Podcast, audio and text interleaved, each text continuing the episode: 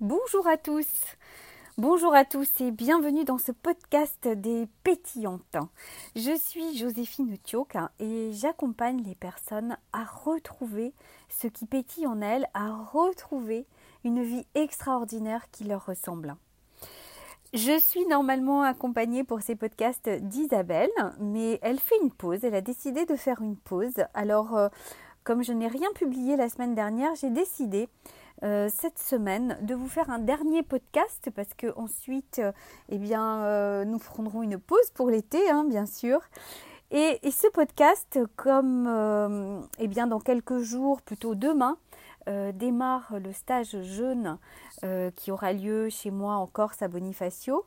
Eh bien, j'avais envie de vous faire un podcast sur les émotions les émotions, pardon, mais surtout sur le lien entre les émotions et la nourriture. Parce que, comme nous le savons, l'alimentation joue une très grande place dans notre vie. Nous avons tous une relation différente à la nourriture et je crois que nous sommes tous d'accord pour dire que notre alimentation est en grande partie influencée par nos émotions. Ce sont des sujets sensibles pour lesquels il n'existe pas une seule réalité. Donc, je vais essayer de ne pas faire de généralité, mais tenter de parler de ce que je connais pour euh, donner des outils afin de mieux comprendre ce qu'il se passe. Alors d'abord, je voudrais parler de, de la compulsion alimentaire.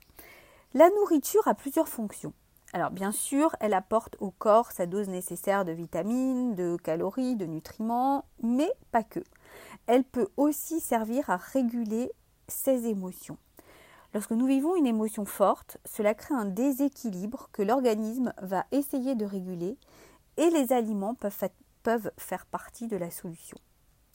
Et on ne va pas se mentir, c'est rarement un bâtonnet de carottes dont on a envie à ce moment-là. Pourquoi? Eh bien parce que les aliments les plus réconfortants sont aussi les aliments les plus riches. Ils sont gras, ils sont sucrés ou alors les deux.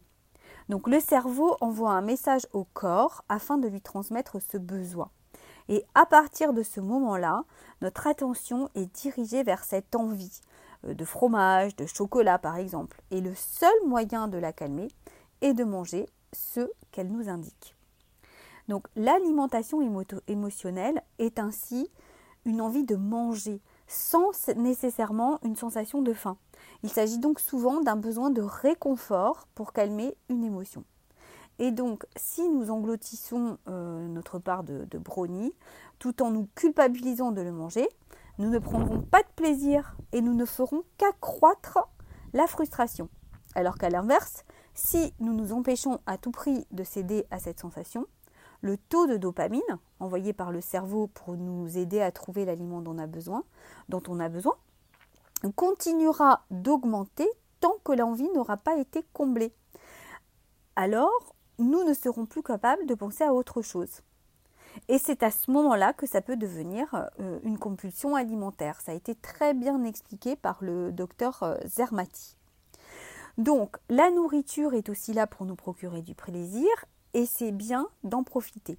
Mais là où il est important d'être vigilant, c'est quand elle devient excessive, quand elle devient compulsive.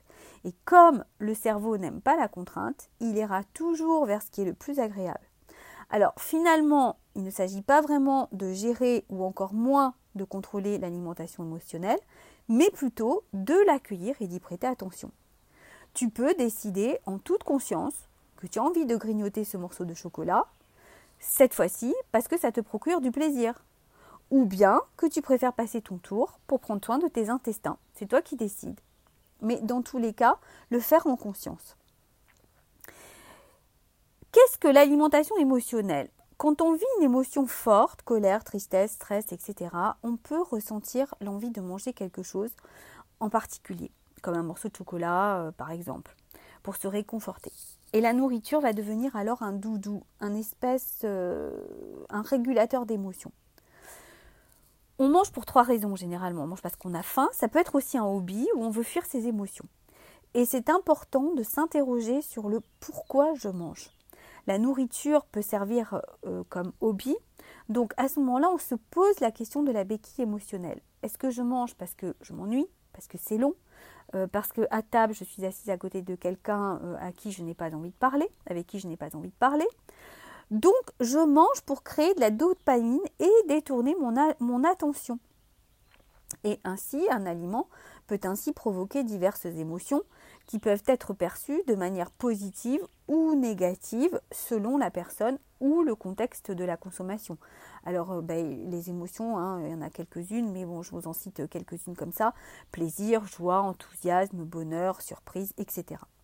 Donc, certains états émotionnels vont influencer notre façon de manger. Le stress, l'anxiété, la fatigue. Pour certaines personnes, cela va leur couper l'appétit, avec une impression d'estomac noué, et pour d'autres, au contraire, il y aura un manque, un besoin de combler quelque chose, une envie de se remplir. C'est ce qu'on va appeler les tampons émotionnels. Faire passer l'émotion en l'enfouissant sous les aliments. Ces envies de manger émotionnelles, euh, dont euh,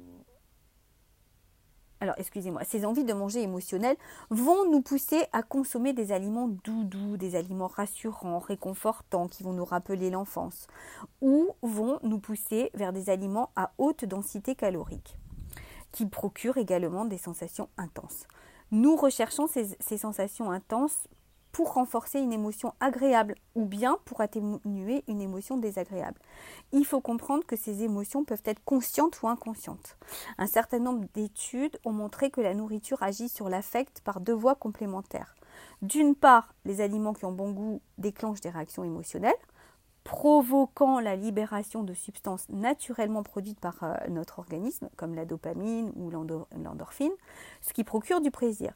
Et d'autre part, les sucres et les graisses agissent sur des systèmes régulateurs de l'organisme, modifiant ainsi l'état émotionnel et atténuant le stress. C'est pour ça qu'on ne se dirige pas vers un, bâtonnet de carottes, mais plutôt vers euh, du sucre ou du sucré ou du salé.